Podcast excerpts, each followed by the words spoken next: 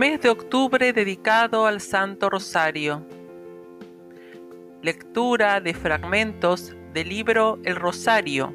Meditaciones para los 31 días del mes de octubre o el mes de María por el licenciado don Juan Luis III. Año 1894. Selección de fragmentos y lectura a cargo de Mariana Pérez de Durán.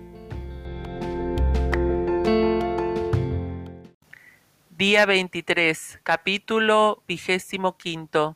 La resurrección de nuestro Señor Jesucristo. Día es este, este es el día que el Señor ha hecho, alegrémonos y regocijémonos en él. Alabad al Señor, porque es infinitamente bueno, porque es eterna su misericordia. Ofrezcan los cristianos sacrificios de alabanza en honor de la víctima pascual el Cordero de Dios ha redimido a sus ovejas. Cristo inocente ha reconciliado con su Padre a los pecadores. La muerte y la vida han luchado en combate admirable en extremo. El Rey de la vida, que ha sido muerto, reina vivo. Cristo nuestra esperanza ha resucitado. Sabemos que Cristo verdaderamente ha resucitado de entre los muertos Oh Rey vencedor, compadécete de nosotros. Amén. Aleluya. Estas son las expresiones de júbilo, de santa alegría de la Iglesia en el oficio de la misa de resurrección, para celebrar este gloriosísimo portento con que Jesucristo pone el colmo a los portentos de su grande obra resucitarse a sí mismo al tercer día de haber sido muerto ignominiosamente en la cruz, y resucitarse, custodiado como estaba su cuerpo por los soldados del presidente de la Judea. Ese portento de sabiduría de la resurrección en contraste con ese otro de ceguedad estúpida de los fariseos, dan el más apetecido realce a la gloria del crucificado, que al fin sale de su sepulcro como lo predijo, y a ello retó a esos mismos fariseos, reto que torpísimamente han ellos aceptado. Aquellas lágrimas, aquellas angustias, aquel dolor acerbo, aquella lástima no comparable con otra alguna, aquella desolación por la pérdida de un bien tan superior a todos los cariños como es el Hijo de David, Cristo, sin duda Hijo de Dios vivo, atropellado, estrujado, hollado, azotado, escarnecido, crucificado y muerto. Ese dolor decimos, esa desolación han pasado ya. La esperanza ha surgido como de la oscuridad del alba, y de repente la luz espléndida de un sol inesperado inunda de gozo los corazones fieles Gloria a ti, Maestro bueno, diremos te como la Magdalena, oh Jesús nuestro. Si no alcanzamos a abarcar ni este gozo, ni menos aquel con que regalaste el corazón de nuestra Reina Santísima, queremos siquiera los que tantos pecados hemos cometido, saludarte en tu triunfo, que es también nuestro, con aquella confianza que te dignaste, oh Jesús, inspirarnos el día de gozo de tu resurrección. Cuando tu evangelista Marcos refiere tu aparición a la Magdalena, cuidas de que recuerde en esa oportunidad que esa tu amada estuvo en otro tiempo poseída de siete demonios. Y si mandas anunciarte resucitado a tus apóstoles, cuidas de llamarles mis hermanos, haciendo especial mención del pecador Pedro, como para asegurarle que ya no tema tu enojo, que con gusto le perdonas. En la santa y gloriosa resurrección de Jesucristo, no sabemos a cuál de sus gozos entregaremos más la mente. Si el de contemplar esa luz con que tanto nos ilustre y nos convence de la divinidad del resucitado, si el de recrearnos en esa confianza que nuestro buen Redentor y Maestro nos dispensa para volver sin miedo del pecado a la gracia, si el de enardecernos en ese amor de nuestro bien, triunfante ya del dolor y la muerte sufridos por nuestra salvación. Todo lo haremos si nos ilustras, nos alientas y nos enfervorizas, tú, Maestro bueno, que eres el dador de todos los dones, y si esto lo pedimos, como lo haremos siempre bajo el amparo de aquella nuestra Madre, a quien para eso saludaremos, no ya cual Mara, sino como a Noemí, no ya como amargada, sino como gloriosa. Reina del cielo, alégrate, aleluya. No puede darse más admirable disposición de los sucesos de esa gloriosa resurrección. Este día, hechura de la ciencia y de la gloria del Señor, es el de nuestro gozo y regocijo, día consignado en profecías grandiosas como todo culminante suceso de la historia del Verbo hecho carne, día conquistado para siempre y consignado como trofeo con nuevo nombre, con el de Dominicus o Domingo, día del Señor, en vez de día primero de la semana, como le llamaban los hebreos, o día del sol, como le llamaban las naciones. No dejarás, Señor, que tu ungido padezca corrupción cantaba David en sus salmos. No dejarás abandonada mi alma en el sepulcro. Me hiciste conocer las sendas de la vida. Me colmarás de gozo con la vista de tu divino rostro. Esta profecía admirable que resonó en el templo de Jerusalén durante los diez siglos que precedieron al gran día, inspira a Pedro esa valiente predicación con que a los convertidos de la Pentecostés los convence de tan gran verdad, porque si el Espíritu Santo ha tomado posesión de los fieles de Cristo con tantos prodigios, es porque el Nazareno ha resucitado como lo cantaba David, porque ni ha quedado presa del sepulcro, ni su carne ha padecido corrupción. Su sepulcro será glorioso, dirá solemnemente Isaías, anticipándose siete siglos al suceso.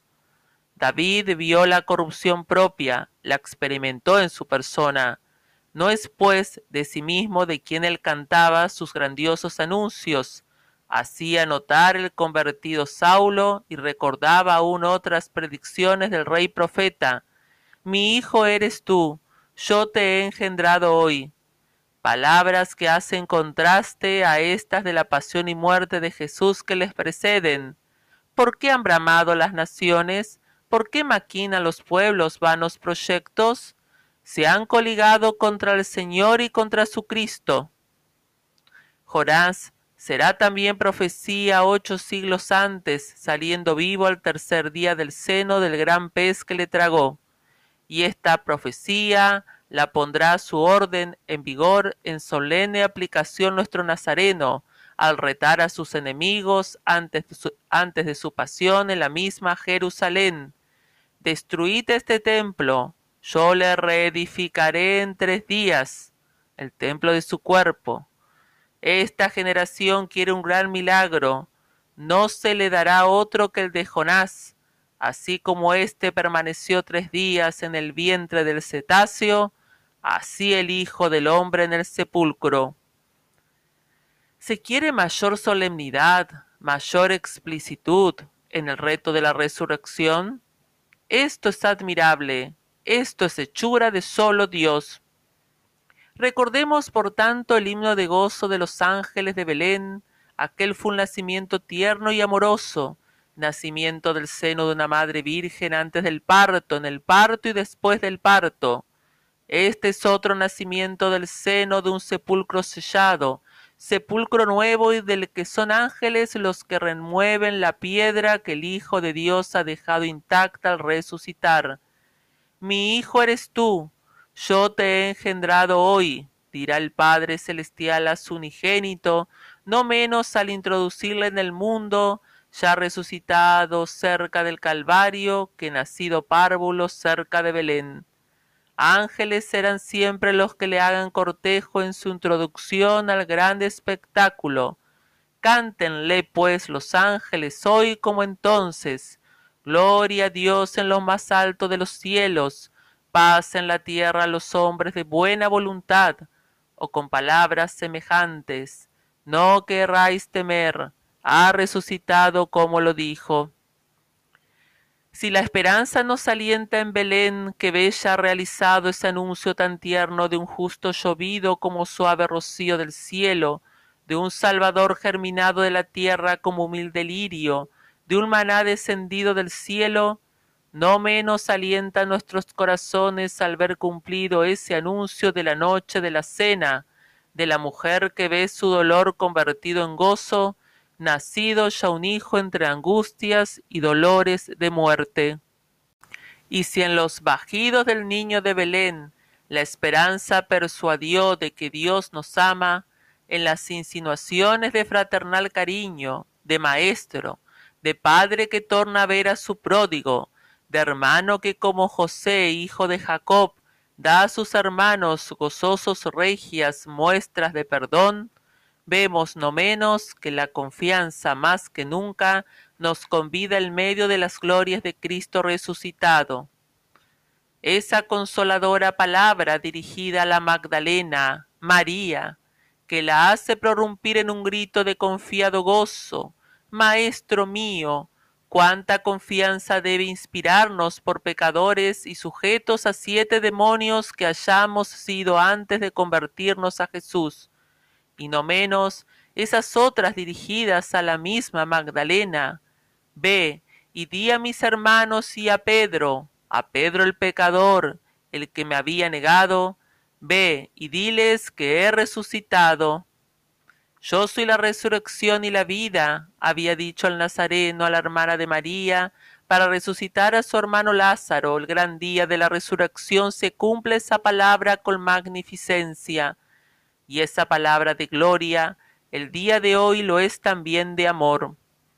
Jesucristo resucitado, triunfante y glorioso, nos ama con tanta ternura como nos amaba cuando en su vida mortal nos proponía la parábola del Hijo pródigo resucitado de la muerte del alma, o lloraba ante el dolor de las hermanas del difunto Lázaro.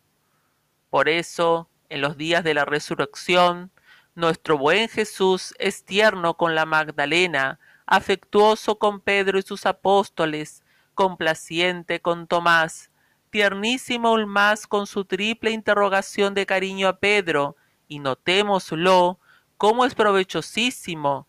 La siempre amable Eucaristía de nuevo en vez segunda dada por Jesús bajo la especie de pan a los dos discípulos en Emaús, como lo entienden los sagrados expositores. Resucitado el Nazareno, no sólo para su gloria, sino para nuestro bien, su resurrección es obra no sólo de gloria, sino de amor si resucita, es para darnos vida y por eso es tan verdadera y profunda esa su palabra. Yo soy resurrección y vida. Oh, la resurrección y la vida. Hemos de resucitar, hemos de resucitar a la gloria como hemos resucitado a la gracia.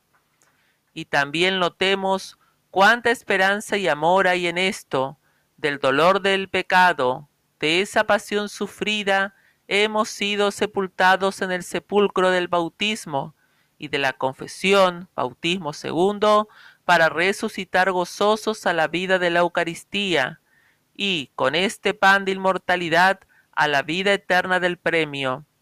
San Pablo, en su intencionado y conciso lenguaje, nos lo tiene ya observado. Sepultados con Cristo, resucitados con Cristo sea nuestro convite de asimos, de sinceridad y verdad, que es como enumerar, que es como enumerar esos nuestros grandes sacramentos, bautismo, confesión, contrición, justificación, renacimiento de gracia, Santa Eucaristía. Todo esto nos persuade a que creamos, que confiemos y amemos mucho a nuestro Nazareno resucitado, sabiduría, luz, salvación, vida, resurrección y gloria eterna nuestra.